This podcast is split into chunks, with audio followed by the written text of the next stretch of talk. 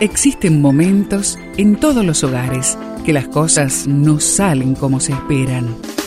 Susana y Gustavo Piñeiro te traen soluciones para tener un hogar diferente y duradero. Quédate con nosotros, porque ahora comienza Hogares de Esperanza.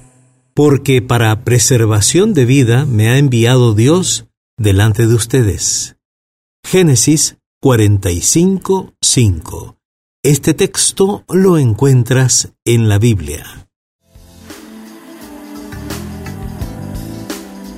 Cuando José recibió la visión de Dios para su vida, era apenas un adolescente. José les dijo a sus hermanos mayores que Dios le había mostrado que ellos se inclinarían ante él. Los hermanos se enojaron y traicionaron a José.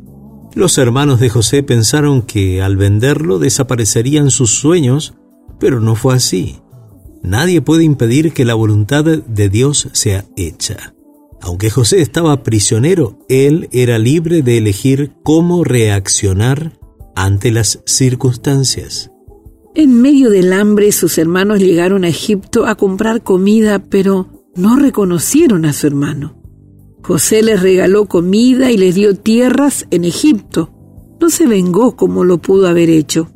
Dios siempre supo que José iba a estar en esa posición y también que era capaz de salvar a su familia, dirigir el gobierno más poderoso de la época y preservar al pueblo de Dios para su propósito eterno. El propio José lo entendió así. Dirigir el gobierno más poderoso de la época y preservar al pueblo de Dios en aquel momento que era Israel. Ahora pues no se entristezcan ni les pese el haberme vendido acá, porque para preservación de vida me ha enviado Dios delante de ustedes, así que no me enviaron ustedes acá, sino Dios. Esto lo encontramos en Génesis en el capítulo 45, 5 y 8. En medio de los conflictos aprende a ver más allá de las circunstancias actuales.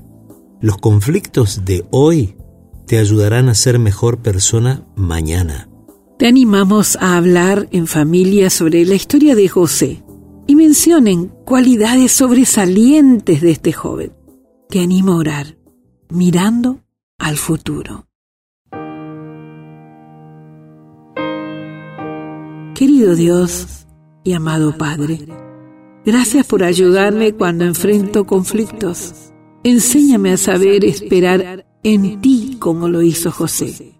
Y te lo pedimos juntos en el nombre de Jesús. Amén.